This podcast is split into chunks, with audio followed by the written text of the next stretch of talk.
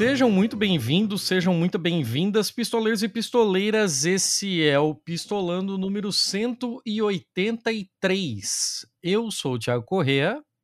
Eu sou a Letícia Dacker. E hoje, é, de uma forma um tanto mais é, diferente do que a gente costuma fazer, né? A gente vai acabar trabalhando aqui com nomes fictícios e vocês já vão entender por que desse rolê. Então já vamos começar pelas apresentações e aí vocês sabem, é, falem o que puder na medida do possível, não se comprometam, mas vamos lá, vamos começar. Seja bem-vindo, Marcos. Muito obrigado, pessoal do Pistolando aí pelo convite. É, como você mesmo disse, devido às circunstâncias, a gente é, vai poder bater esse papo aqui sobre codinomes, mas é para o pessoal que está escutando aí, eu gosto de me referir como Botocu da Vista, né? Ali do Vale do Rio Doce, não muito longe, é, daquelas águas ali do aonde foram é, totalmente devastadas pela, pela barragem de Brumadinho. E hoje aqui a gente está tá, para ter um papo muito reto e, infelizmente, muito sangrento também, muito violento. Perfeito. E além do Marcos, a gente também tem aqui o João. Seja bem-vindo, João, aí se apresenta na medida do possível. Boa noite, Tiago. Boa noite, Letícia. Um imenso prazer estar aqui com vocês, trocar essa ideia juntamente com o camarada Marcos. E é o que ele disse, é um papo reto. É, nós temos, eu diria que um esboço de uma tese a respeito da imigração legal e a gente tem experiência também experiência com pessoas próximas, coisa que a gente observa no dia a dia. E vamos trocar uma ideia. Perfeito. É, como o, o próprio João já, a, já acabou dando a fita aí para vocês, a gente vai acabar falando de algumas coisas que estão um pouco à margem da lei, inclusive à margem de leis internacionais. Então, por isso, toda essa, toda essa questão de precaução da nossa parte aqui. É, a gente teve aí como uma, um estopim, já colocando aí o nome da nossa empresa no meio. Mas a gente teve aí como, como estopim para esse para esse papo aqui um texto que nos foi compartilhado por um outro camarada também é, da nossa rede de apoiadores aqui do Pistolando. Então, agradecemos aqui já do fundo o York também por ter feito essa ponte e a ideia é a gente conversar um pouco sobre a questão de imigração ilegal, é, especificamente no recorte para os Estados Unidos, né?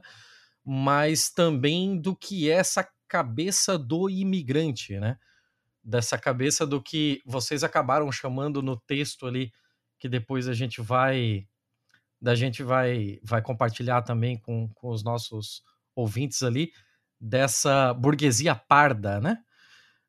Vocês querem dar uma pincelada por cima aí de como é que é o negócio? Fiquem à vontade. Quem se sentir mais à vontade para falar sobre.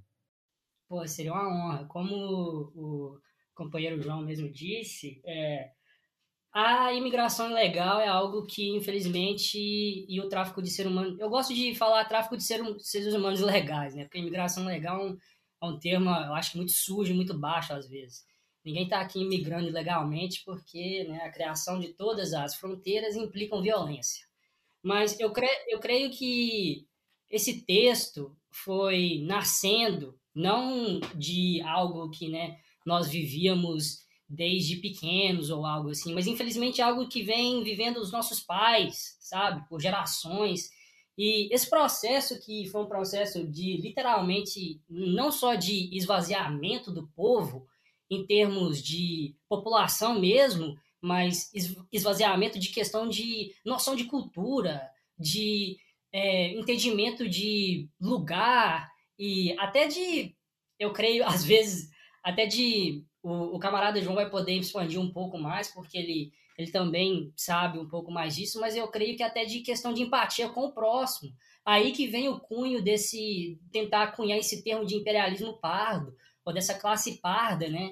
Que se vê se imigrando nos Estados Unidos para cá, numa, vamos dizer, quando no nosso estudo que a gente conseguiu, como mesmo disse, né, na questão mais ou menos depois ali de 1964, quando as relações brasileiras com os Estados Unidos começam a desenvolver um pouco mais durante o Vargas, é, nos anos 70 e 80 a gente começa a ver essa imigração, esse levante, esse levante de imigrantes né, brasileiros para os Estados Unidos e a criação de realmente uma nova burguesia, mas uma burguesia precarizada. Uma burguesia precarizada. E aí eu acho que é aí que entra o debate hoje. É, o próprio termo é curioso, né? Ouvir burguesia precarizada, né? A gente tá acostumado a, a ouvir o termo precarizado quando a gente fala, sei lá, do cara que tá aí se fudendo, trampando de, de bicicleta para fazer entrega para um rap da vida, para alguma coisa nesse sentido. Então, assim, o que exatamente você quer dizer com burguesia precarizada? Sim, eu gosto muito do Nelson Werneck Sodré, e eu até vou citar a definição do Nelson Werneck Sodré aqui de cultura, para os camaradas aí que estiverem escutando, eu, eu, até recomendo a leitura do livro chamado Síntese da História da Cultura Brasileira. O Nelson Werneck Sodré, ele dá uma definição de cultura muito fácil para a gente entender e poder se expandir um pouquinho nessa conversa. Ele fala que cultura é conjunto dos valores materiais e espirituais criados pela humanidade no curso de sua história. A cultura é um fenômeno social que representa o nível alcançado pela sociedade em determinada etapa histórica. Progresso, técnica, experiência de produção e de trabalho, instrução, educação, ciência, literatura, arte, instituições que lhes correspondem. Em um sentido mais restrito, Compreende-se sobre o termo de cultura o conjunto de formas da vida espiritual da sociedade, que nascem e se desenvolvem à base do modo de produção dos bens materiais historicamente determinado. Assim, entende-se por cultura um nível de desenvolvimento alcançado pela sociedade na instrumenção da, na ciência, na literatura, na arte, na filosofia, na moral, etc., etc., e as instituições correspondentes. Só para dar uma pincelada com esse termo para vocês entenderem por que essa burguesia precarizada. Quando a gente fala sobre esse levante de imigrantes que veio para os Estados Unidos nos anos 70 e 80, a maioria desses imigrantes vieram de uma, de uma região do Brasil, mais especificamente do Vale do Rio Doce, que era extremamente precarizada. É uma das regiões mais pobres do Brasil, com níveis de escolaridade baixíssimos e com nível de, de, de empregos mais baixos ainda.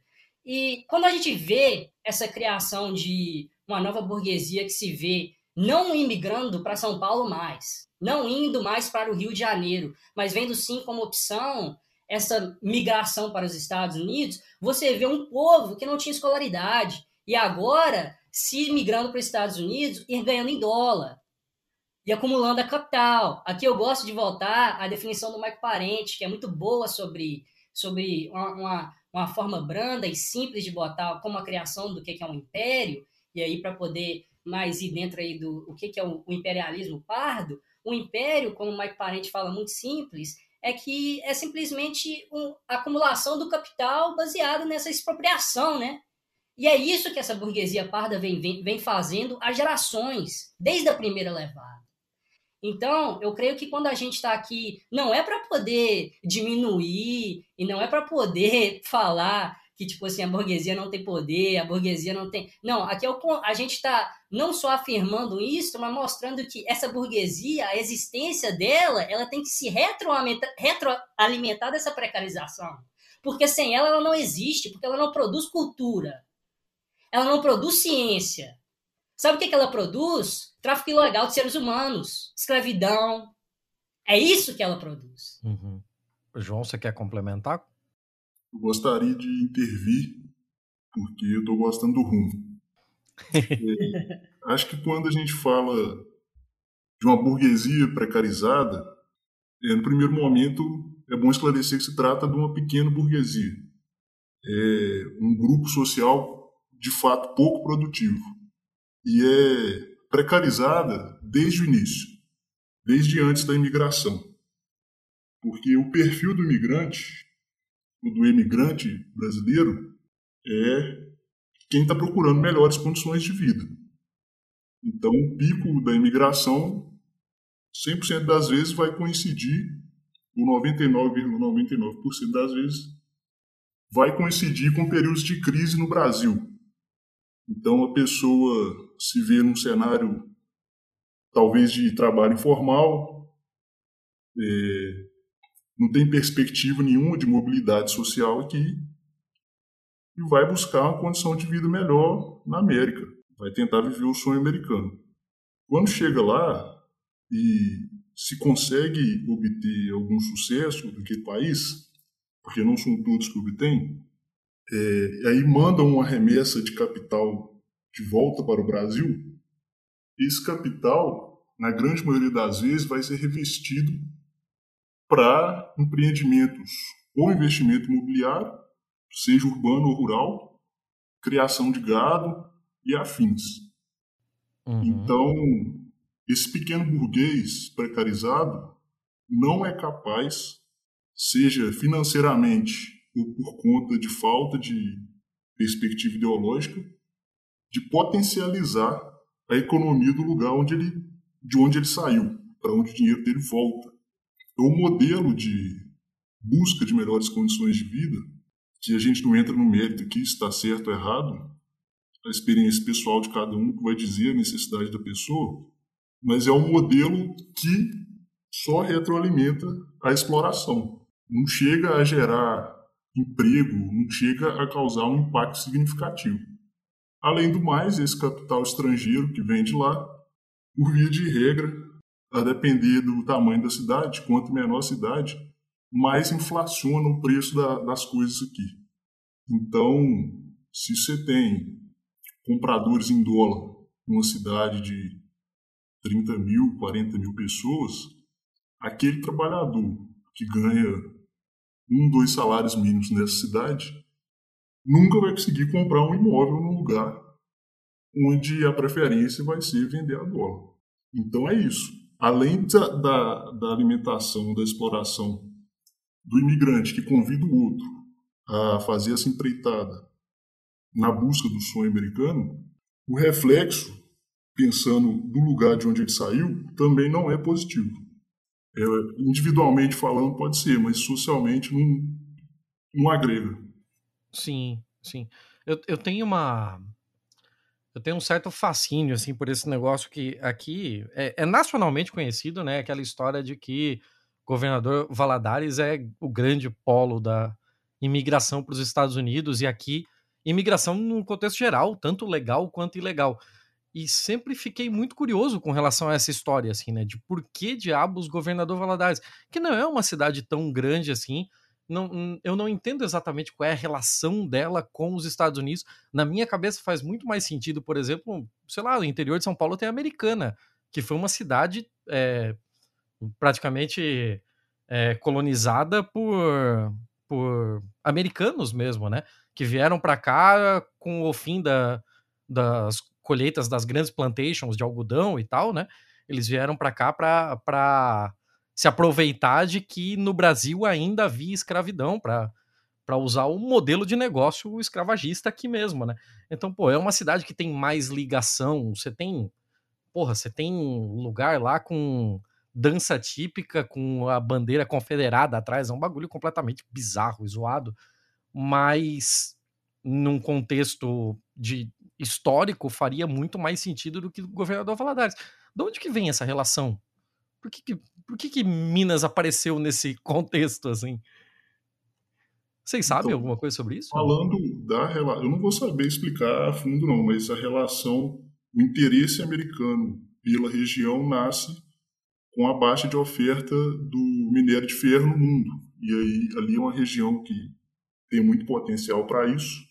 E aí surge o interesse. E também durante a construção da, da linha de ferro da Vale do Rio Doce, que vai de Valadares a Vitória, foi empregada ali muita mão de obra americana.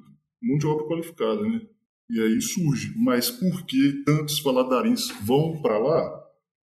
Eu penso que é por conta da criação de uma rede de imigrantes. Um atrai o outro. É, um passa a vender o sonho para o outro, para quem está próximo mesmo. E aí vai se retroalimentando e vai inflando a coisa. Exato, exato.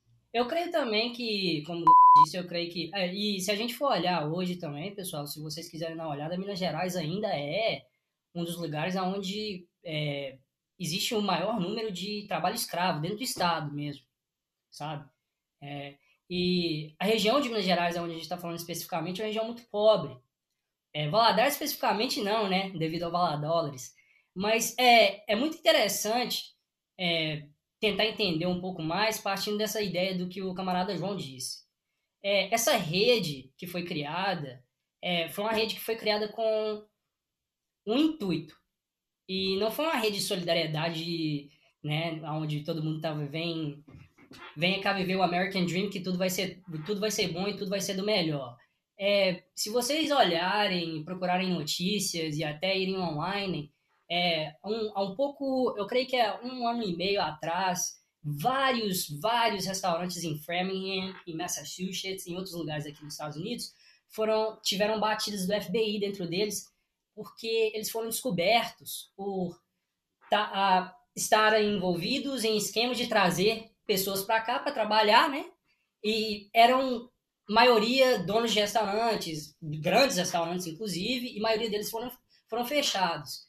Eu creio que a, o que realmente aconteceu ali foi essa criação dessa, dessa burguesia, especificamente dentro de Valadares, devido à falta de política mesmo ali dentro, onde o pessoal fazia o que queria.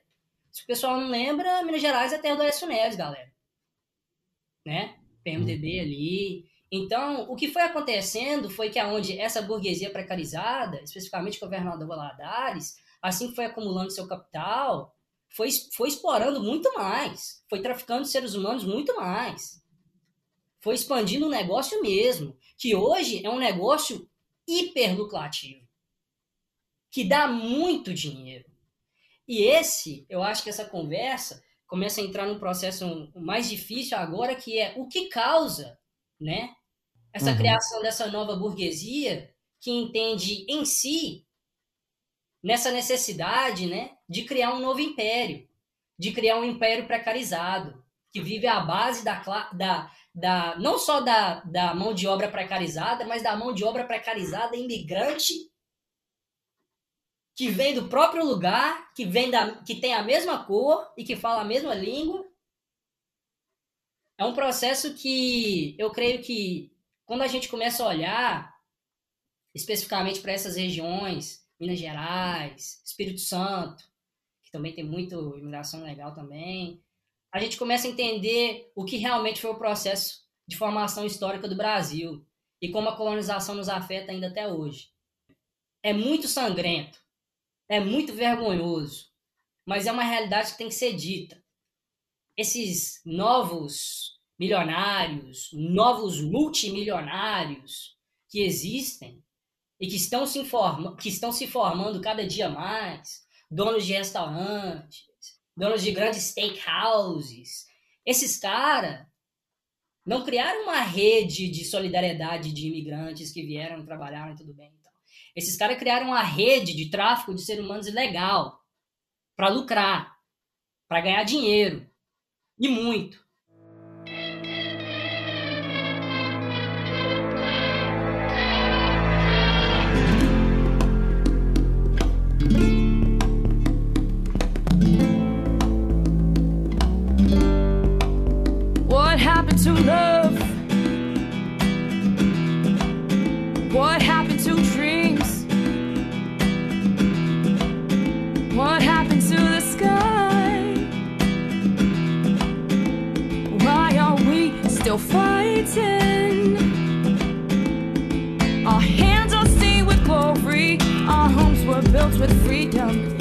And if you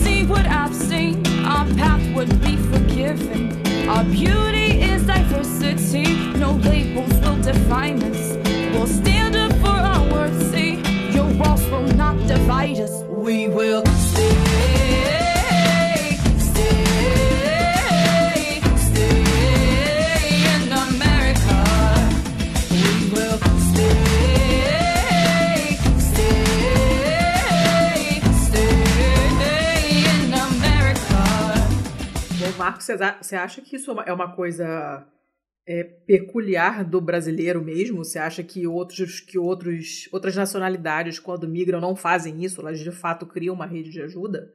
Você acha que isso é esse, a gente tendo essa história colonial escrota e, e, e esse o fato da gente nunca ter é, enfrentado e lidado direito com, com a escravidão, e, e, a gente tem, tem um histórico relativo à escravidão um pouco diferente de, de muitos outros países. Né? Então, você acha que isso transforma essa, essa nossa relação enquanto migrantes numa coisa específica do Brasil, ou você acha que acontece com outras nacionalidades também? Vocês têm a, a, ou já tiveram a possibilidade de observar? Letícia, a sua observação é muito perfeita, porque eu creio que, é, e, nossa, reivindicando aqui Abdias do Nascimento, o racismo dentro do Brasil é um racismo mascarado, mas é um dos piores racismos que existe na face da Terra. Eu acho que isso é inegável. É, o que a gente tem que entender é que esse processo, especificamente no Brasil, não consegue e nunca vai conseguir se separar do seu caráter colonial e do seu caráter capitalista. Aqui não é, não é, eu falo na questão dos Estados Unidos, não é incomum você ver redes de solidariedades de bolivianos, de equatorianos, entende? Aqui você vê uma solidariedade gigantesca do povo haitiano um com o outro que é povo mais precarizado que o povo haitiano. Aqui você vê muita gente que vem de Trinidad Tobago, que a missão é tentar trazer a família para cá da forma mais legal possível. Não, obviamente, isso acontece com outras levas de imigrantes. Os indianos aqui também, isso acontece muito, creio. Mas a questão brasileira, Letícia, você como pontuou perfeitamente, essa questão colonial que a gente nunca resolveu, essa coisa do que a gente se autoproclama república, né? E nunca tivemos realmente uma revolução onde a gente pudesse passar a limpo, né?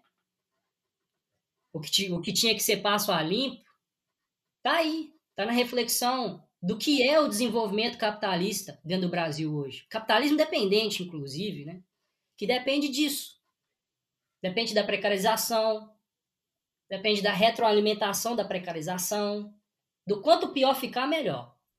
É, tem, é, é, é, muito bizarro isso, né? Porque, claro que a minha, a minha condição de, de, de, de imigrante é, é muito diferente, mas é, não é fácil, né? Por mais que para mim a coisa tenha sido muito mais facilitada, eu morei na Itália há muitos anos, mas meu marido é italiano, então as coisas foram muito, muito facilitadas. Mas, por exemplo, minha filha outro dia, não sei o que, que a gente estava vendo na televisão, e ela perguntou assim: mãe, é, como é que as pessoas aprendem a ser adultas?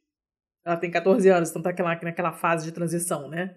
E tipo, ela, a pergunta dela era tipo: como é que você aprende? Como é que você marca um médico? Como é que você paga imposto? Como é que você faz um documento de identidade? Era essa a pergunta dela, né? E, e por mais que o meu marido tenha me explicado muitas coisas, muitas coisas você aprende na marra mesmo né? Vai lá e faz. Aí você fica lá na fila. Eu ficava sozinha na fila, esperando as coisas. Aí me falavam as coisas erradas. Aí tinha que ir para outro lugar. Eu ficava puta, aí me perdia. E, sabe? Aí falta o documento. Aí tu não sabe onde tirocar. Aí vai não sei aonde. É muito diferente da sua casa, sempre. Por mais que você fale a língua, por mais que você conheça a gente, é muito diferente. Né? Como é que você se comporta na casa dos outros. É, é, é tudo muito diferente. Esse aprendizado é muito difícil. E eu não, não, não, não consigo imaginar como é você chegar num lugar muito diferente, às vezes você não fala a língua, e, e as pessoas que te entendem e que te, poderiam te ajudar, as pessoas querem te fuder, sabe? Isso não entra na minha cabeça. É, é um nível de dificuldade, de, de crueldade, que é, me parece uma coisa muito louca.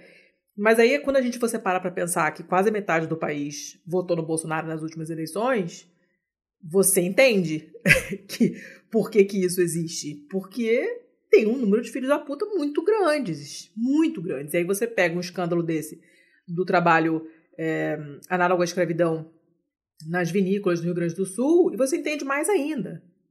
Né? Você vê que em 2023 tem um cara, tem gente defendendo isso. Hoje no Twitter tava rolando uma parada dessa aí, um tweet de uma mulher que eu não sei quem é, e, e falando, acusando de, de, de, nojeira, né? Ah, quem, quem fica acusando essas vinícolas é gente nojenta. Mas o trabalho análogo à escravidão para ela não é nojento. Então, tipo, é um nível de crueldade que quando você entende que essas pessoas existem, você entende que elas não existem só dentro, né, no, só no Brasil. Elas quando vão para fora, elas continuam nisso e mais mais ainda, né? Porque cria aquela coisa do nós contra eles, né? Tipo, nós somos os imigrantes limpinhos, então a gente é, se dá se dá o direito de explorar o imigrante que não é limpinho, que é o outro, sempre o outro. Nunca é você, sempre o outro, né? E é, é um espelho do que acontece no Brasil, né? E, e, que, infelizmente, as eleições revelaram pra gente. Tipo, a corrupção da direita e os crimes, nem, nem a corrupção, a corrupção de menos. Todos os crimes da direita, beleza.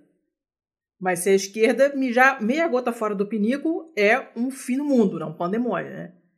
Só eu que posso, eu e os meus é que podemos, os outros não. E a gente vê um, isso refletido na, na posição desses imigrantes é, que fazem dinheiro e depois acabam ferrando com os compatriotas em vez de ajudar, né? E, e, eu acho que isso é uma coisa que tem muito mesmo a ver, como você falou, muito a ver com o nosso passado, é, com a nossa história mesmo, né? De você desumanizar o outro, de você nunca ter encarado de frente os problemas que a gente teve com a escravidão, com a ditadura, toda a nossa história que não foi, não foi é, resolvida nunca, né? Na verdade. E se ela não é resolvida, ela continua sendo levada, inclusive, para fora, né? O comportamento ele continua mesmo quando a pessoa sai do Brasil, né? Isso é muito bizarro, muito bizarro. Eu, como, como imigrante, fico imaginando é, a dificuldade que é você tentar contar com outras pessoas que te entenderiam. Quando você fala, meu Deus, eu preciso de um pão de queijo, sabe? Meu Deus, que saudade do SUS. Onde é que tá uma vacina aqui no Brasil? Você entra em qualquer posto de saúde, você sai com uma injeção na bunda né? E você chega no outro país e você não sabe como proceder e, porra, teu colega, em vez de te ajudar, te atrapalha, cara. Vocês tiveram experiência desse tipo, assim?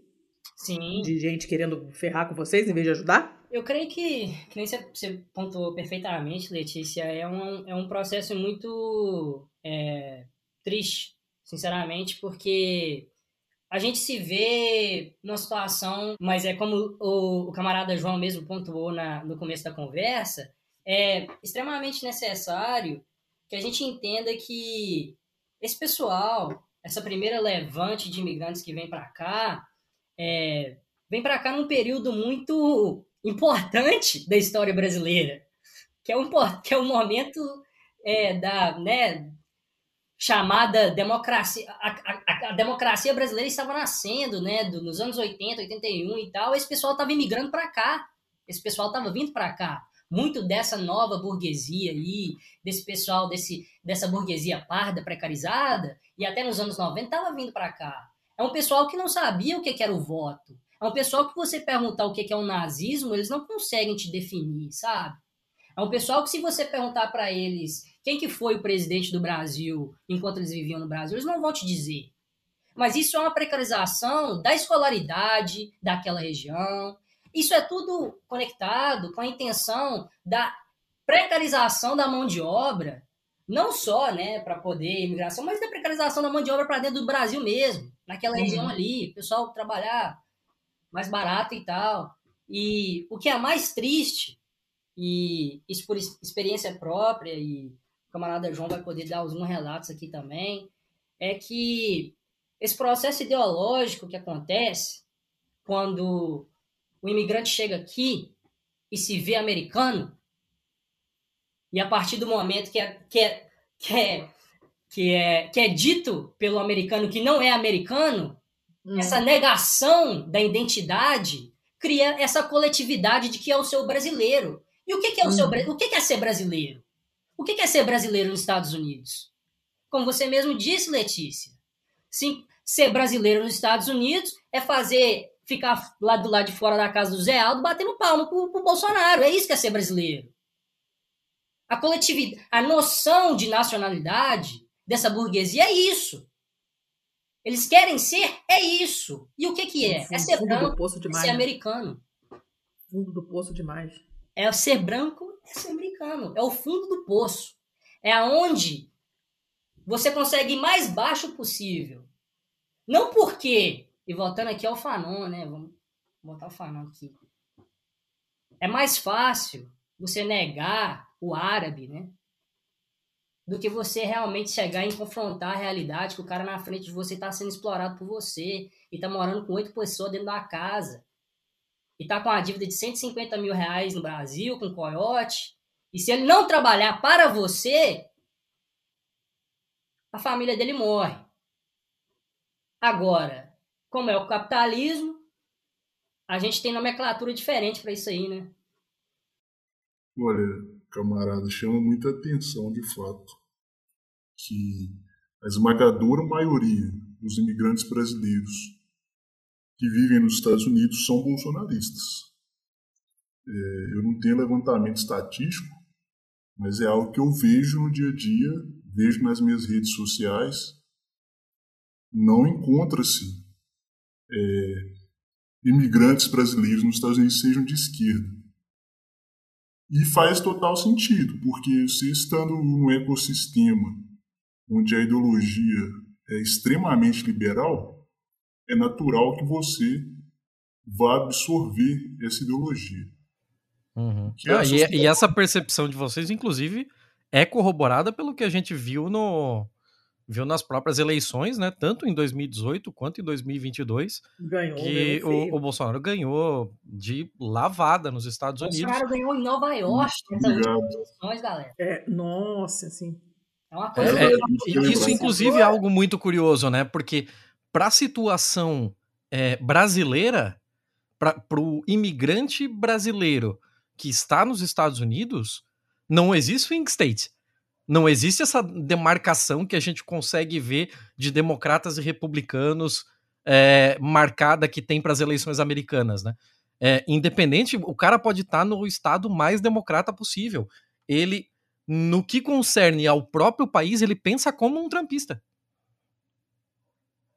Muito curioso Sim, isso. O mais assustador, assustador, Thiago, é que além de absorver essa ideologia, a pessoa fica condenada a reproduzi-la. E é daí que vem toda a ideia, voltando ao ponto lá do início, do imperialismo pardo. O homem passa a pensar que é americano, mesmo não sendo, mesmo que os americanos não o reconheçam como tal, e quando vê o seu semelhante, não consegue ver a semelhança nele e quer o tratar como se ele tivesse o direito de explorá-lo. Aí é foda, meu parceiro. O que, o, o que, que vocês acham que leva essas pessoas? Eu sei que tipo, isso, isso já foi falado em vários lugares, eu já ouvi vários comentários, várias hipóteses sobre isso, mas o que, que leva a pessoa a votar em alguém que vai contra os interesses dela mesma? Eu acho que elas não têm a, a, tal da consciência de classe, né, a famigerada. Ela pensa que pertence a outra classe.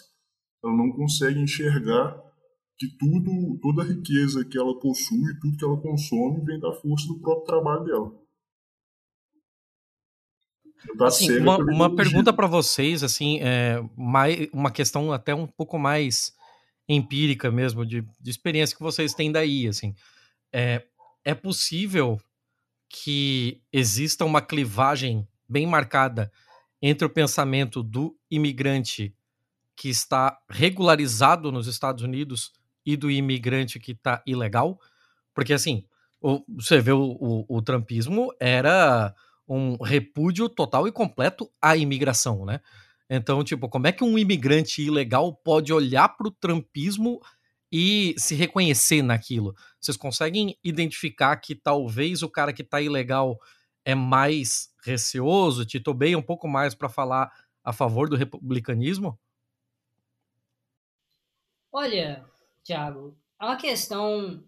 Eu acho que a questão ideológica ela é importantíssima, mas ela não pode deixar de passar pela questão que eu creio que é mais importante ainda, que é a econômica.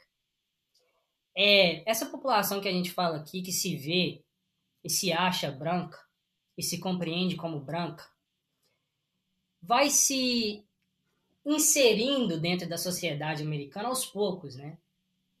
Eu vou dar um relato aqui, pessoal, que vocês vão dar um na cabeça aí, que eu acho que nessa questão empírica aí, Thiago vai, vai poder te ajudar. Uma das conversas mais assustadoras que eu já tive na minha vida foi quando eu tava cortando meu cabelo aqui numa. qualquer aí, no lugar. E quem tava cortando meu cabelo era um cabeleireiro de 16 anos de idade. que tinha acabado de chegar do Brasil. Tinha umas três semanas. Tinha cruzado a fronteira ele, a mãe, a esposa, de 16 anos, Meu Deus. o irmão mais velho, e a, e, a, e a esposa do irmão mais velho, e também o pai. E estamos lá, batendo papo e tal. E eu perguntando para ele, irmão, e os Estados Unidos, como é que é? Ele virou para mim e disse, porra, mano, desde que eu cheguei aqui, é horrível. Meu pai, minha mãe não para de brigar. Minha mãe outro dia chamou a polícia pra minha, pra minha nora. É... Só que, né, mano, com três semanas de trabalho eu consegui cobrar meu Corolla. Então, pelo menos aí tá bom, né? O poder de consumo, a partir do momento que essa criança, que é uma criança, 16 anos de idade, é dada pela sociedade americana, ajuda ela a se identificar, mano, com o cara que tá usando Gucci, com o cara que tá usando Versace, com o cara que tá usando o mais top do top. E nessa aquisição, nesse poder que a sociedade americana te ajuda, porque não existe sociedade que consome mais do que a americana, e o imigrante ilegal aqui é, também consome, né? Flash news para todo mundo aí, né? Os caras também consomem, só não vive, ninguém vive na, na sombra, os caras saem, compra. Inclusive, é um, é o, o povo mexicano insere, eu creio que mais de 70 bilhões de dólares imigrantes ilegais, todos, todo ano, inserem números como esses na economia americana. O que a gente vê não é só um processo ideológico, que é onde vai acontecendo, aonde vai essa desumanização da pessoa, mas esses pequenos incrementos de poder de consumo, de se ver um pouquinho diferente, porque seu carro é um pouquinho melhor e tem ar condicionado. Porque esse tipo de coisa não simplesmente se, se põe no campo empírico, põe-se na realidade material. E toda vez que esse cara consome dessa ideologia consumerista, que reafirma para ele que o quanto mais ele tem, mais ser humano ele é, aí fica difícil. Aí fica difícil. A consciência de classe vira quase porra, uma praga pro cara, né, mano? É, isso, isso é só mais uma prova, como se a gente precisasse, né, de que é, toda a, a, inclusão pelo consumo, né, tudo aquilo que, que rolou no, nos governos do Lula e na Dilma e tal, né, que, pô, tipo, se por um lado a gente super entende que o desejo das pessoas é, é, é poder consumir, é poder comprar uma televisão, é poder né, é, comprar uma roupa mais bonitinha e tal, não sei o quê, mas tipo, não é isso que vai fazer a diferença no longo prazo, né? Isso é, só afunda a gente no capitalismo mais e mais e, e vai sempre distanciando a gente da, da, da, consciência de classe, né? É, inclusive o cabeleireiro de 16 anos de, de idade, que tem um Corolla novo, continua imigrante legal e continua cortando cabelo com 17 hoje e sem direito do mesmo jeito. Então. Mas tá feliz por tá com o Corolla tá feliz pra caralho, porque tá com o Nike novo no pé. João, você quer complementar alguma coisa? Então, uma complementação sucinta sobre esse ponto. E aí, quando eles chegam lá nos Estados Unidos e têm acesso a esse poder de consumo, eles passam a acreditar que nós precisamos copiar rigidamente tudo que os Estados Unidos faz, porque dessa maneira nós vamos construir também uma realidade no Brasil em que todo mundo vai poder comprar um Corolla. Só que a gente não é os Estados Unidos, a gente não tem história dos Estados Unidos. E eu acredito que não é possível obter sucesso como os Estados Unidos obtiveram se a gente começar a liberalizar a economia, porque eu acredito que essa não seja a real razão do sucesso dos Estados Unidos, né? Eu atribuo muito uh, o sucesso deles a o grande poder de intervenção militar que eles têm fora do território deles. E o famoso assim até eu, né? Tiago? Oi, voltei, peraí. Eu tava comendo amendoim. Então eu não ah, queria abrir. Deus, a... você com esse amendoim, vou te contar. eu não queria abrir o microfone porque eu tava comendo amendoim. tá, voltei. Uh, cara, uma coisa que, assim, até desvia um pouco da, do nosso papo aqui, mas com certeza a nossa audiência já, já percebeu também, e a gente é, acho que é interessante falar, claro que dentro das limitações sobre isso, mas é que, além dos codinomes aqui, dos nomes fictícios que a gente está usando, vocês têm usado bastante o tratamento de camaradas, né? Entre vocês, o camarada Marcos, o camarada João tal. É, vocês militam de alguma forma dentro dos Estados Unidos hoje? E se sim, o quão difícil, o quão perigoso, que tipo de obstáculos há para se militar enquanto uma pessoa não regular no país? Eu não consigo nem imaginar como é isso. É necessário. É necessário e é sumamente importante. É, eu falo porque, é, desde quando eu cheguei aqui, e o camarada João é, me conhece, sabe da minha trajetória, é, eu escolhi como, infelizmente ou felizmente, né, não trair a minha classe. e, e eu sou de, de classe trabalhadora, né, sem poder entrar em, em detalhes. Meu, meu avô foi candeeiro, meu pai trabalhou vendendo verdura, e, enfim. Quando eu cheguei nos Estados Unidos e com um pouco de compreensão de literatura e de teoria que eu tinha, é, não há outra opção, Tiago. Eu creio que se tem algum tipo de conselho que eu consiga dar para alguém que hoje está escutando o que estou falando e está do lado de fora, é que o trabalho consegue sim ser feito. É difícil pra caralho. É, todo marxismo que você vai tentar se infiltrar e trazer uma pauta que não é e nunca vai ser a pauta preferida da esquerda, que é falar sobre o sujo, o mal lavado, aquele que ninguém quer encostar nele. Mas eu creio que a ocupação desse espaço por nós, pelos sujos, né, pelos esquecidos, pelos que tem que usar codinome e publicar bagulho pela ilegalidade, que não tem direito à educação. É a gente que tem que estar tá lá. Eu militei durante dois anos e meio. É, desde quando cheguei aqui, fazia uh, o meu, meu trabalho de, de, de, militância dentro da minha comunidade do jeito que eu conseguia, dava aula para as crianças de, de, reforço, dava aula, de, é, dava aula de, de outras coisas também. Mas só que a partir do momento que certos é, desenvolvimentos históricos foram acontecendo dentro dos Estados Unidos, é, quando o George Castillo foi, foi, foi morto né, na frente da sua própria filha, uhum. e entre outras questões, eu me vi na necessidade histórica de me organizar. E foi uma experiência boa e foi uma experiência horrível. é, eu creio que o marxismo é, para mim, como infelizmente, é, eu falo assim, porra, com maior humildade mesmo, tem que debater muito ainda o seu caráter eurocêntrico, o seu caráter racista. E enquanto isso não for realmente uma pauta que é debatida dentro da esquerda radical, radical, beleza?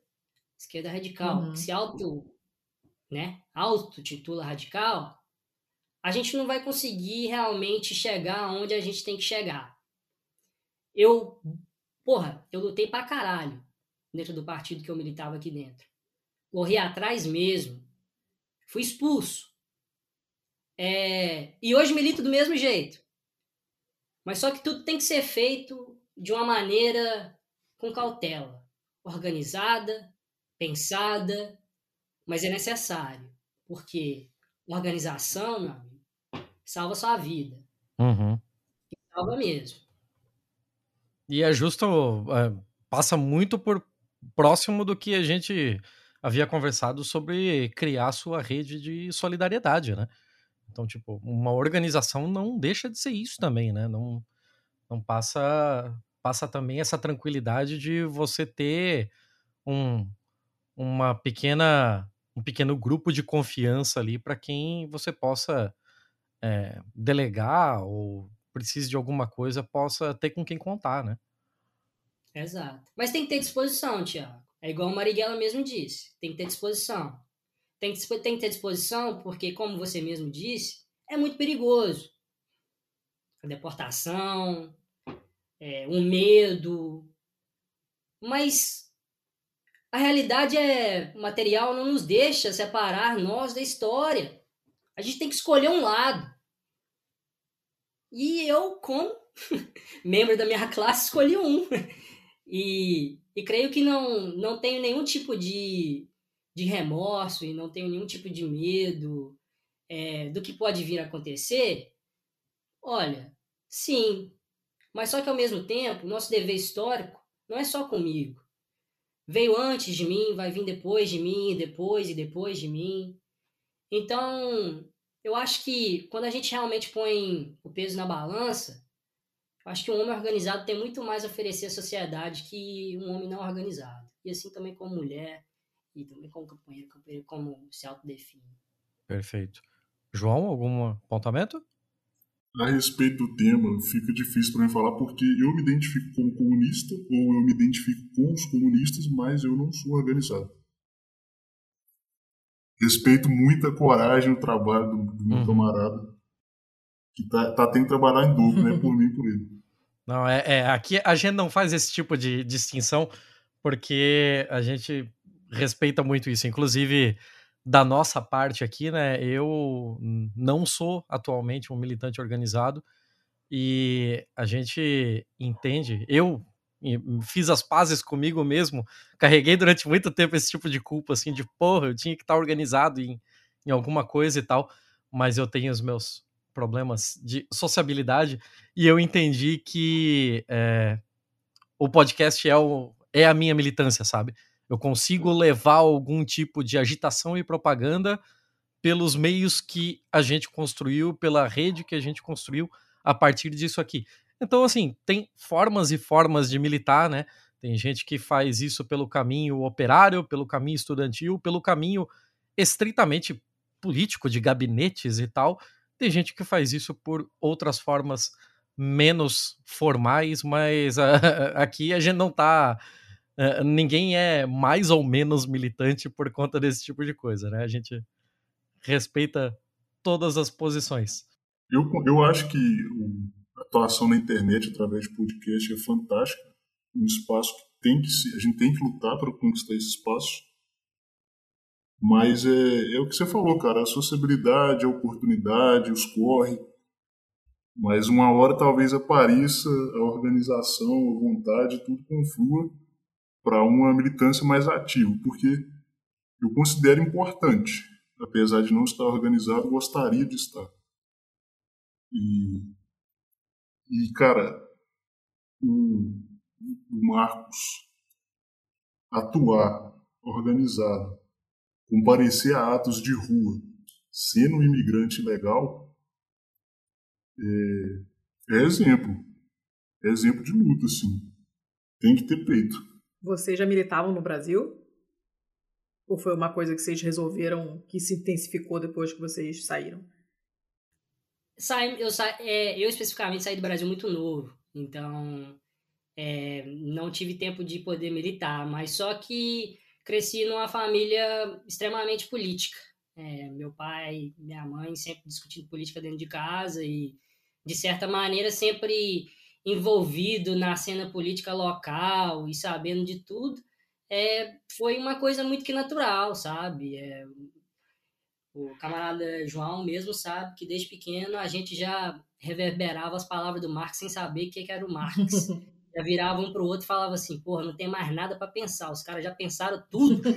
tem que mudar essa porra, mano. Sabe? Então, foi mais ou menos isso que quando e é isso que a gente voltando mais no conversa da, da conversa, né, pessoal? Não é tipo assim, fala que tem que ter peito, mas é que eu creio que a gente, como se se vê como revolucionário e se realmente se auto-intitula com essa ideologia, a gente tem que realmente levar o que o Che Guevara falou a sério, sabe, mano? Quando eu cheguei nesse lugar, eu nunca tinha visto pobreza igual eu vi. Esse país completamente abandonou a sua sociedade a noção do que os Estados Unidos é uma sociedade desenvolvida e que dá do bem melhor para o seu povo é completamente falsa. Então era impossível chegar na sociedade dessa e não me indignar com a, situa com a situação dessa. e não deixar me endurecer, né? Deixar de me endurecer com aquela ternura por dentro. É impossível, camaradas. Se vocês vier, se vocês pudessem ver a realidade que o povo negro vive dentro desse país, se vocês pudessem ver a realidade que o imigrante legal vive dentro desse país, se você pudesse ver o relato das pessoas em grupos de Facebook, em, procura aí, cara. É impossível, é impossível, é impossível não ter coragem, não ter disposição. A gente tem que ter disposição. É tudo nosso, tem que ser nosso. Não tem como. Porque enquanto continuar na exploração do homem pelo homem, eles vão continuar ganhando e nós perdendo. É muito difícil, é muito perigoso. É, às vezes né? Até dentro do partido, várias, várias vezes, é, várias discussões foram feitas em questões sobre isso, mas só que o dever histórico de alguém que se auto-intitula revolucionário, ou seja, o que for, não é que para poder bater no peito e falar que é o cara e fazer isso. Não, seu dever histórico é comparecer na luta, mano. É tá lá. Entendeu? Seja ela como for, no podcast fazendo propaganda, na rua, é isso. A luta é essa. Tem que ter, tem que sacrificar, tem que correr atrás. E é isso que a gente está fazendo. Botando a luz naqueles problemas que ninguém mais quer falar sobre e ninguém quer olhar sobre, e ninguém quer olhar, né? Uhum. É, vocês, é, você já falou que está há um bom tempo é, fora do, do país. Então, assim, vocês continuam tendo um contato muito estreito ainda com a política brasileira ou acaba virando aquele negócio inevitável de olhar mais para a própria política americana, porque é o que você está vivenciando, é onde, é, quando as coisas acontecerem, como o calo vai apertar para vocês, assim. É, e já emendando nisso, eu já pergunto, assim, de que forma vocês acham que é, tanto o Brasil, em determinados pontos, a discussão da esquerda brasileira está muito mais evoluída do que a da esquerda americana em pontos X e no que a gente pode aprender com a esquerda americana, no que eles estão mais evoluídos. Assim, são realidades completamente diferentes, mas classe trabalhadora é classe trabalhadora, luta é luta. E a gente tem coisas que com certeza a gente pode aprender, ainda que venha do coração do império. Assim, é, tem pautas, tem coisas que vocês veem assim que é, seria muito legal fazer um intercâmbio, seria muito legal que a esquerda americana aprendesse com a gente determinadas coisas e que a gente pudesse aprender algumas coisas da realidade da esquerda americana? Sim, eu, é, eu gosto muito daquela fala da Angela Davis, né? Que ela uma vez ela foi ao Brasil, ela falou assim: não sei por que vocês me leem, sendo que vocês têm Lélia Gonzalez. Uhum, uhum. eu gosto muito dessa fala dela, mas eu também gostaria de adicionar a essa fala da Angela Davis, que a Angela Davis tinha o Black Panthers, eles tinham Young Lords. E todas essas experiências radicais que tiveram aqui dentro do, como você mesmo disse, Thiago, do império, né? Dentro da the belly of the beast, eles existem. E eu acho que a esquerda brasileira tem que beber desses movimentos. A esquerda brasileira tem que aprender desses movimentos radicais. Quem foi Dr. Mutula Shakur? Quem foi Zaid Malik Shakur?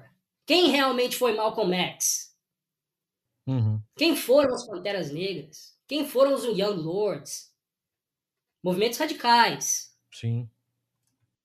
Quem foram os radicais no sul dos Estados Unidos durante o Hammer and Hole, se vocês já leram esse livro, que quem foi Nat Turner, que levou a uma das maiores revoluções africanas aqui dentro dos Estados Unidos, que matou vários, vários, vários, vários, vários donos de escravos. Essas histórias não são contadas. Eu creio que a esquerda brasileira tem que beber desses movimentos. Mas só que a nossa esquerda é, em termos de debate, infelizmente, eu creio que negligencia muitas coisas, né? É, como a Letícia mesmo aqui pôs, a gente, eu acho que ainda a gente realmente não não debate em profundo essa questão colonial que ainda assombra o Brasil de uma maneira que é sangrenta, cara.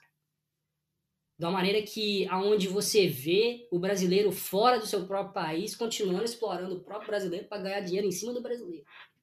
Porra!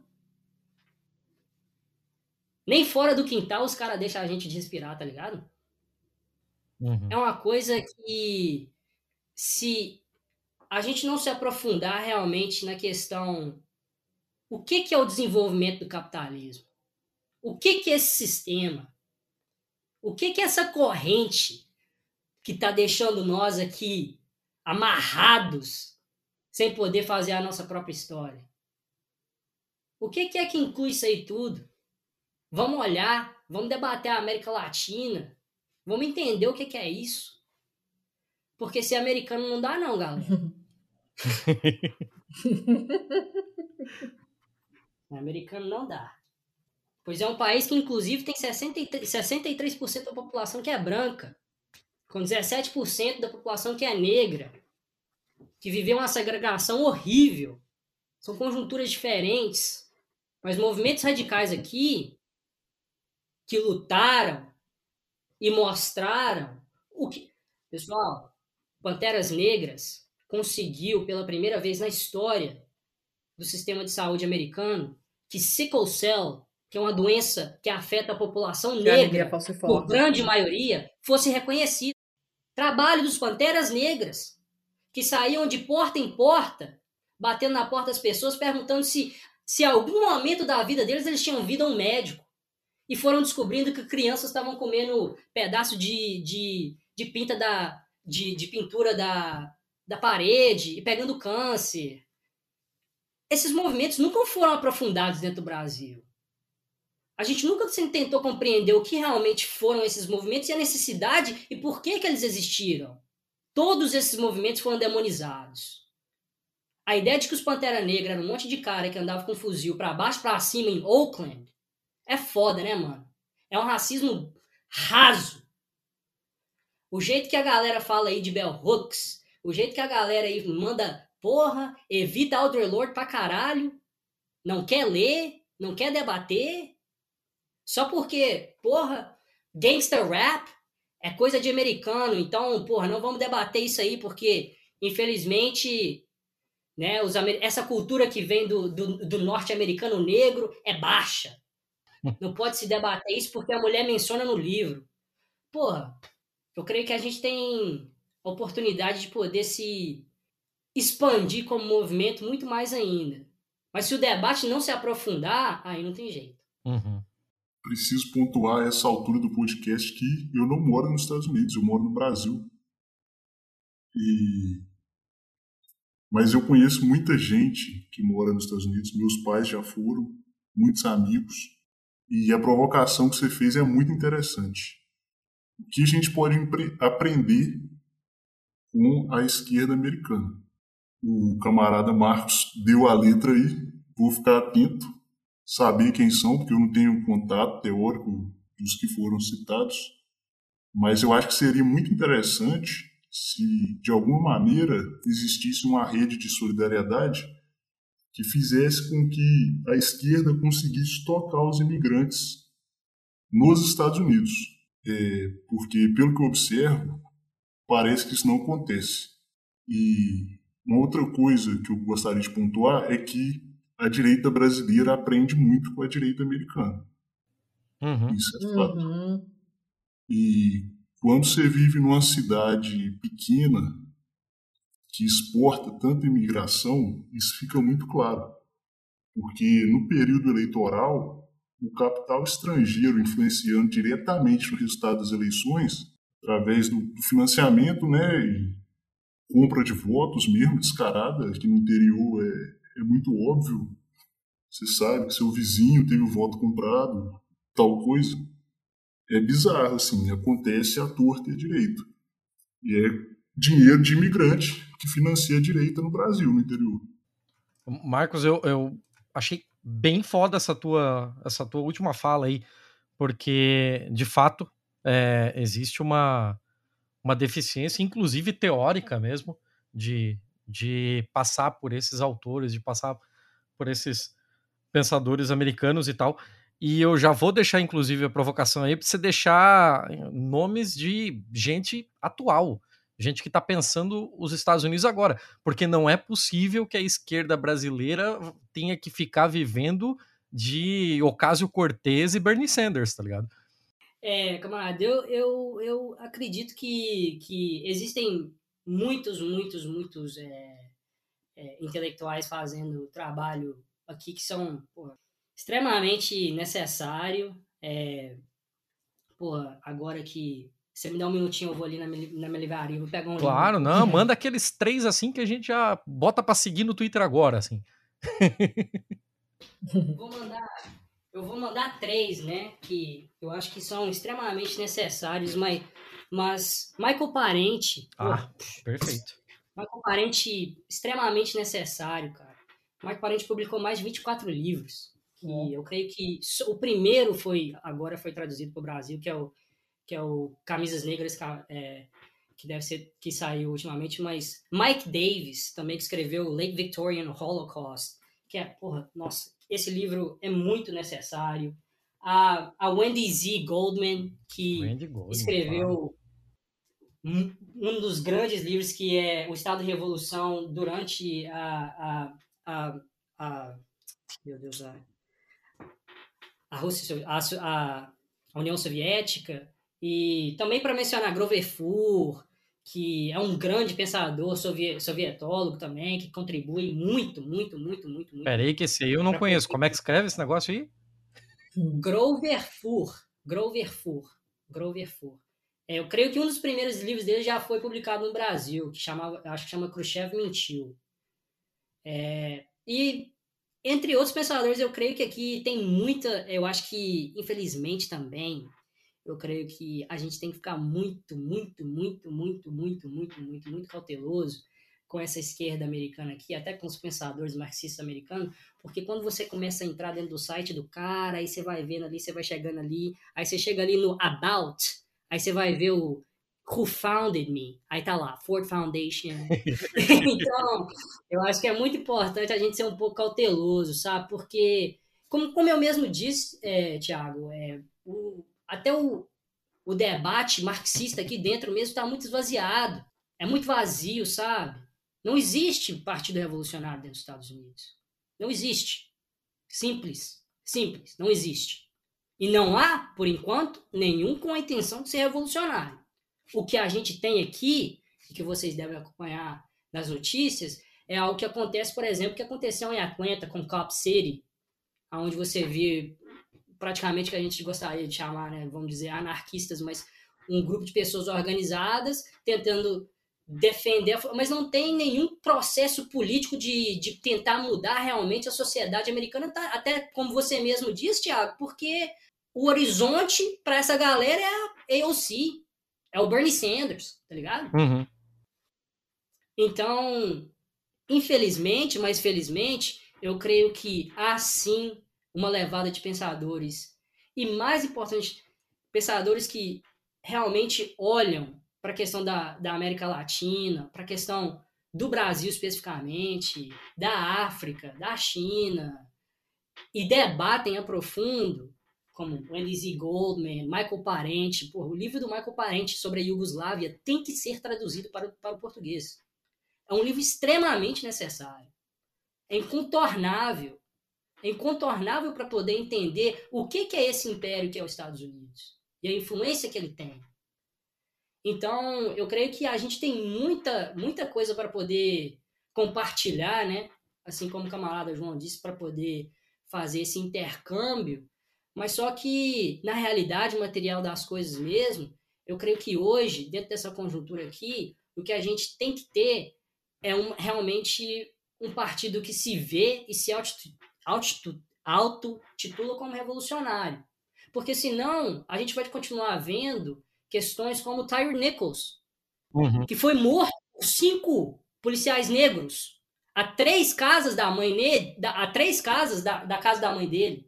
O processo ideológico que deixa cinco policiais negros matar um homem negro, serem gravados na câmera, no Sky Camera, ser mostrado em TV nacional e não ter nada, e não ter uma revolução e não ter um quebra-pau, o buraco é mais embaixo. O buraco é mais embaixo. Então a gente tem que ser cauteloso. Cauteloso mesmo. A gente, a gente até achou, a gente comentou na Pistolândia, quando, no nosso grupo de apoiadores, né, quando, quando aconteceu esse caso, a gente até estava é, acompanhando de perto, o pessoal estava tava comentando bastante, pô, agora vai, né? Agora, agora uhum. vai dar merda, agora, pô, a cidade está pegando fogo, vai dar merda. E aí o negócio e não vai para lugar nenhum, né? Não, não arranca. É assustador. É assustador. Todo mundo estava sentado no Applebee's assistindo aquilo na CNN.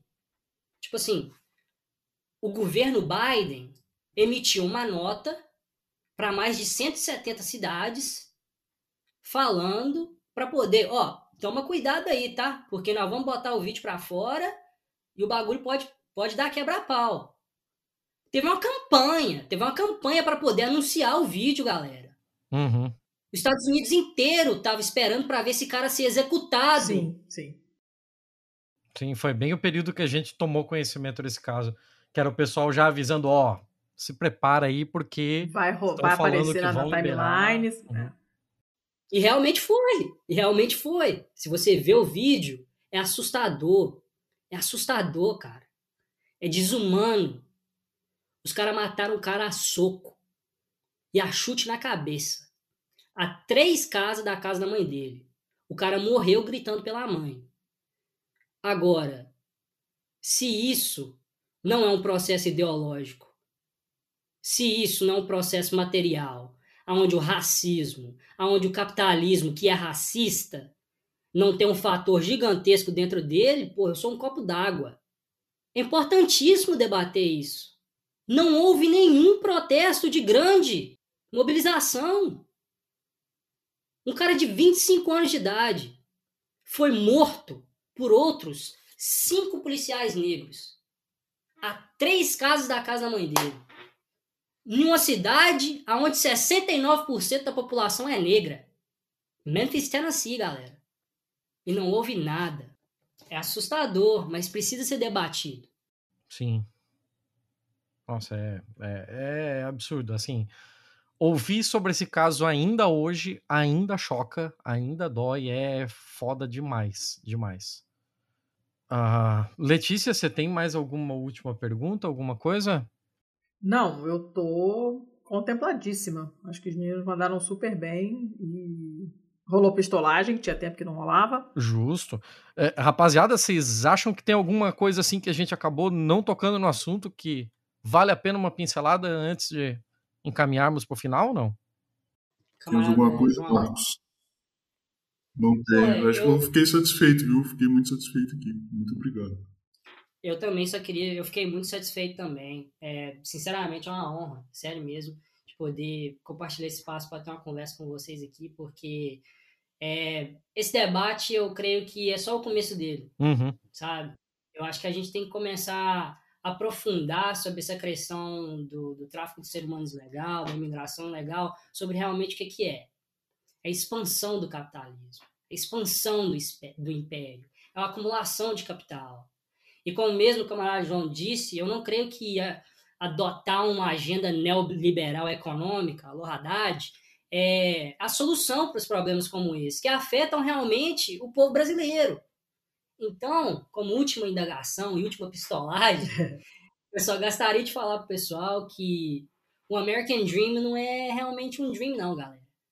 É Free Mumi Abu Jamal, Free Leonel Petier e todos os, os, os presos políticos que foram imprisionados pelos Estados Unidos por causa da luta de tentar libertar esse povo, que é né, dessa exploração que existe dentro do império contra o seu próprio povo aqui mesmo.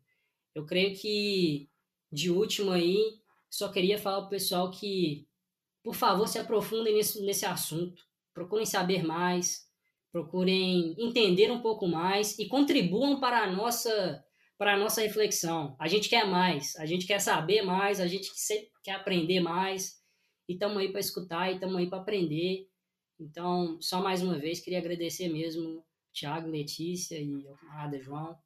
Obrigadão.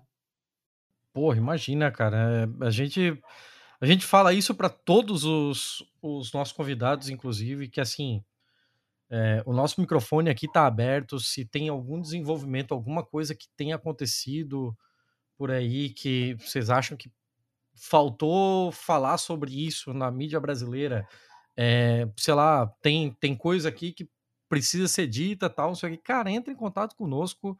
A gente, a gente combina datas e horários aí, vamos botar para rodar, porque a nossa, como eu falei para vocês, a nossa militância é essa.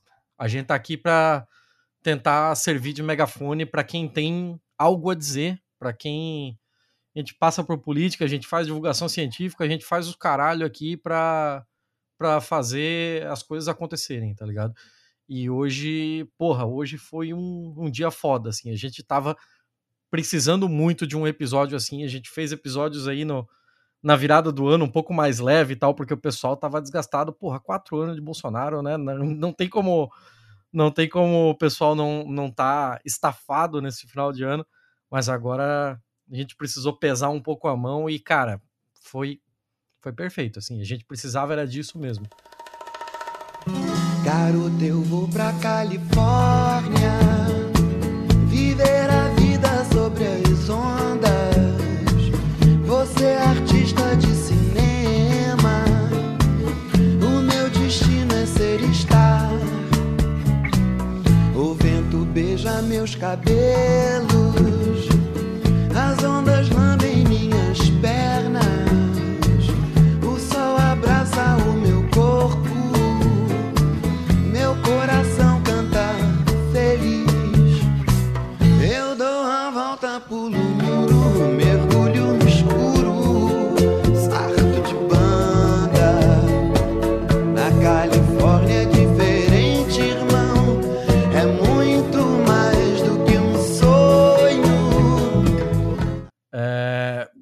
Letícia, Hum, você deu os avisinhos? Não.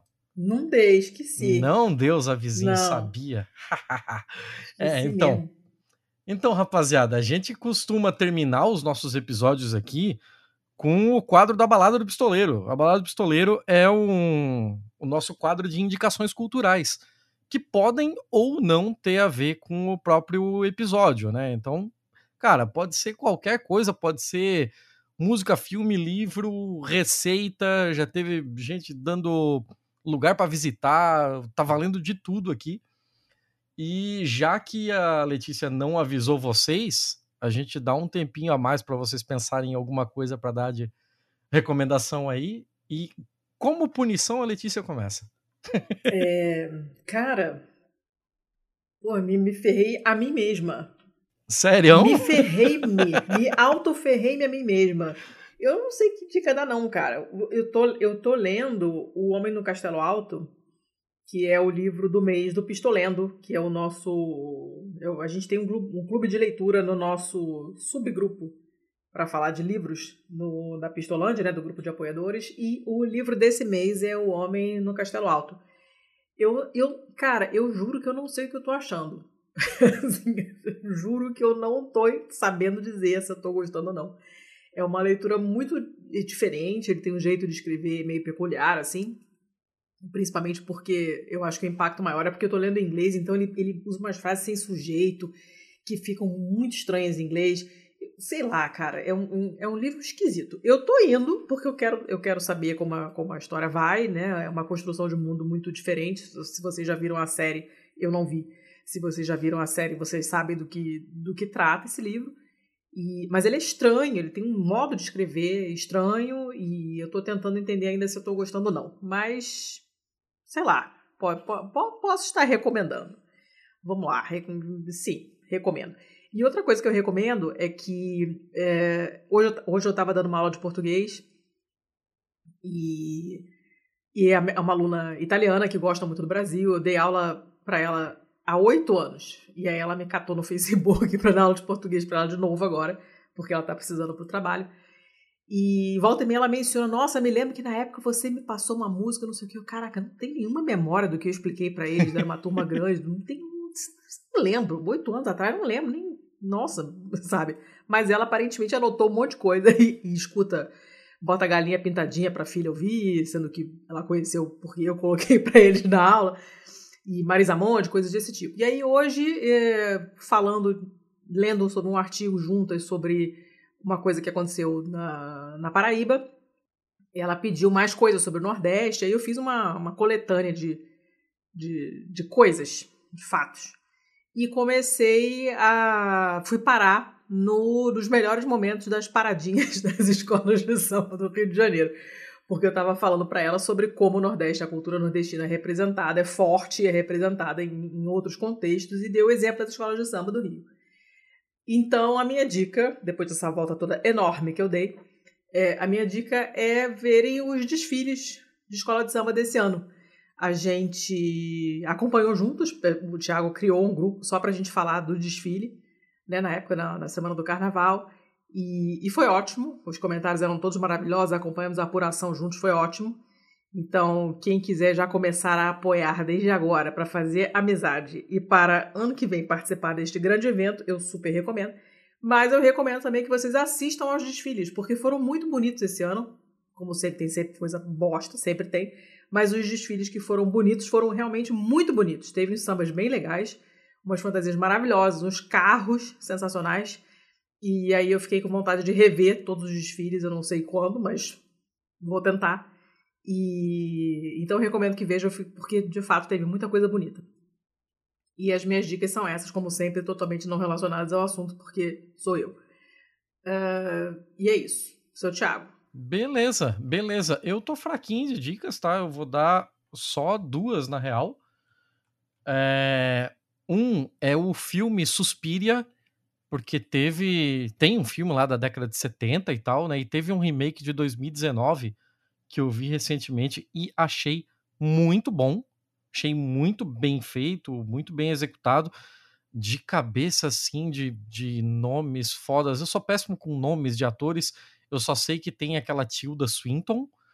Ela é muito boa. Eu sei que tem outras pessoas foda lá, mas eu não sei o nome de ninguém.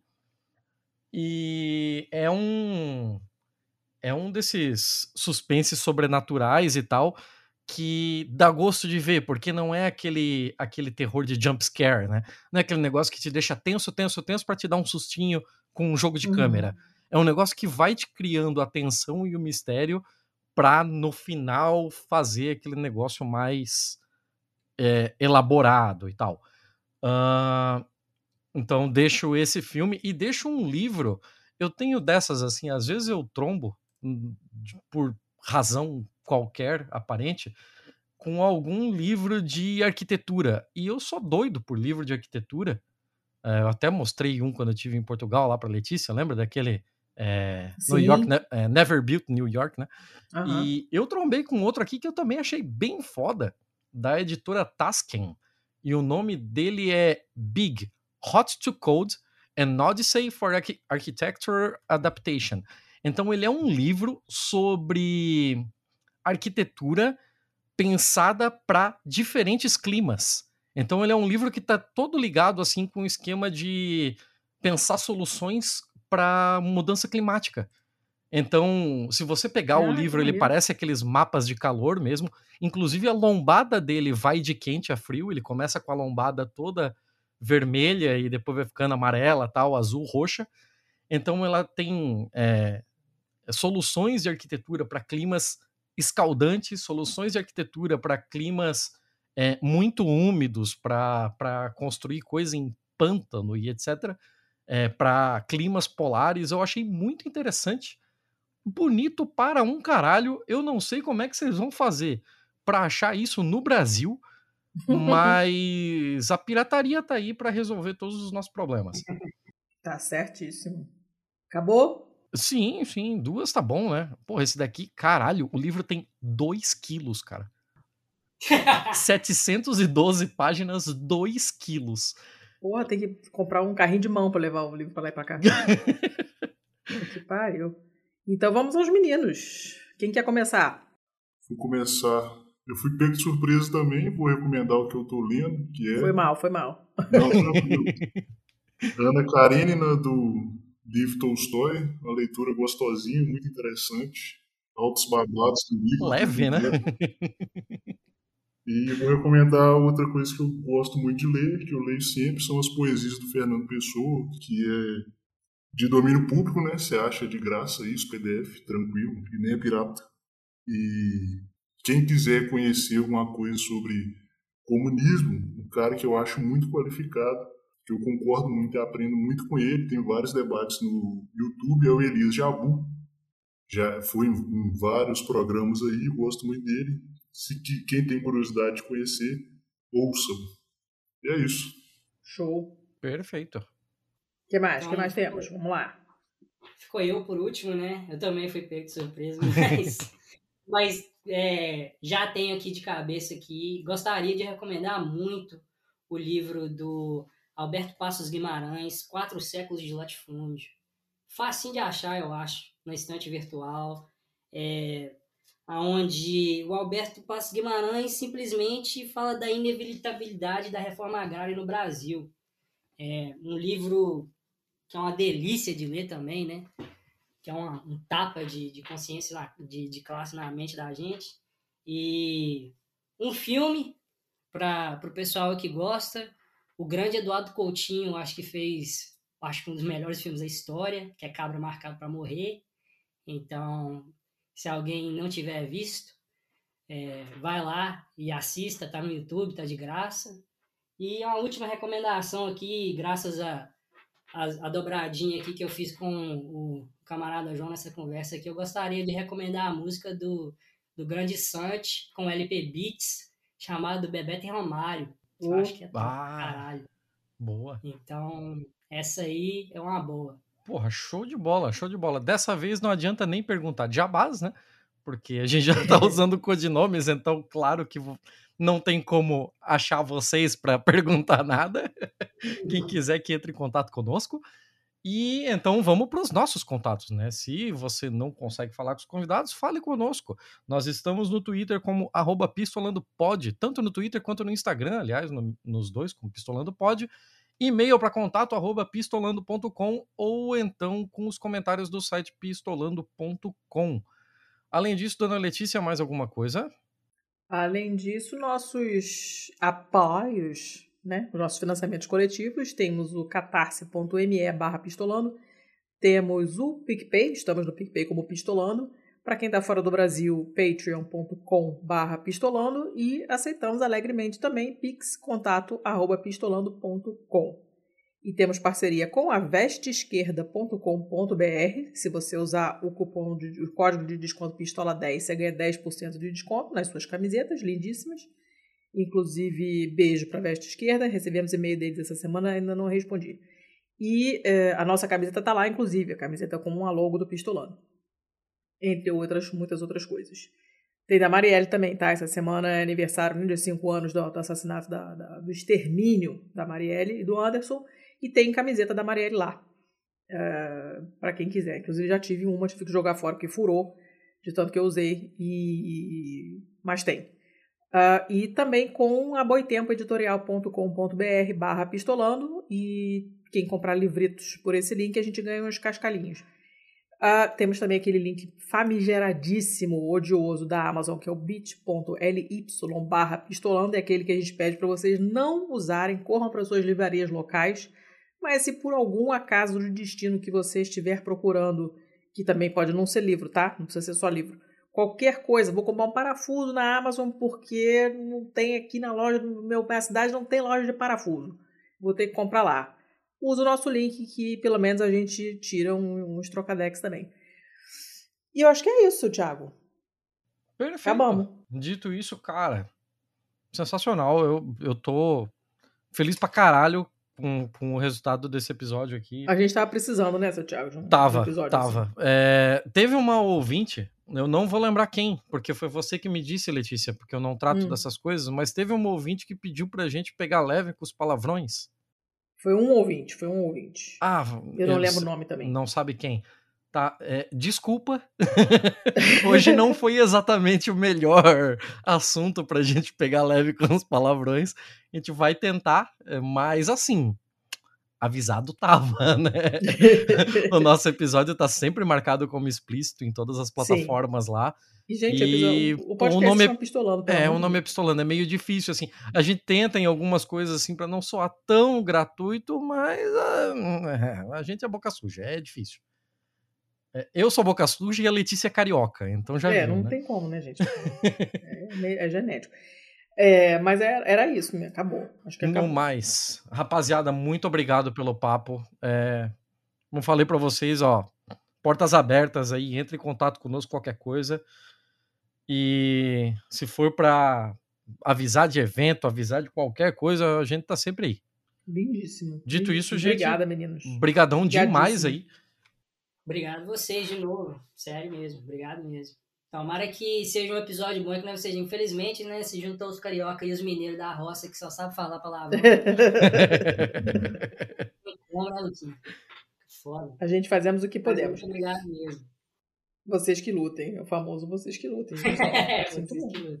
Fechou. E muito obrigado também para todo mundo que ficou até aqui e ouviu o papo inteiro, né? É... Semana que vem estamos de volta, né, dona Letícia? Semana o que vem estamos de volta. Tem BMF. BMF. É, você já tem alguma coisa separada pro BMF, não? Tem. Olha Tem. só. Promete? Prometidíssimo. Não, mas, mas, mas o episódio promete? Não sei. Hum, não botou segurança, mas tudo bem. Então até semana que vem para vocês, pessoal. Muito obrigado. Até semana que vem. Beijo. Este podcast foi editado por estopimpodcasts.com.br.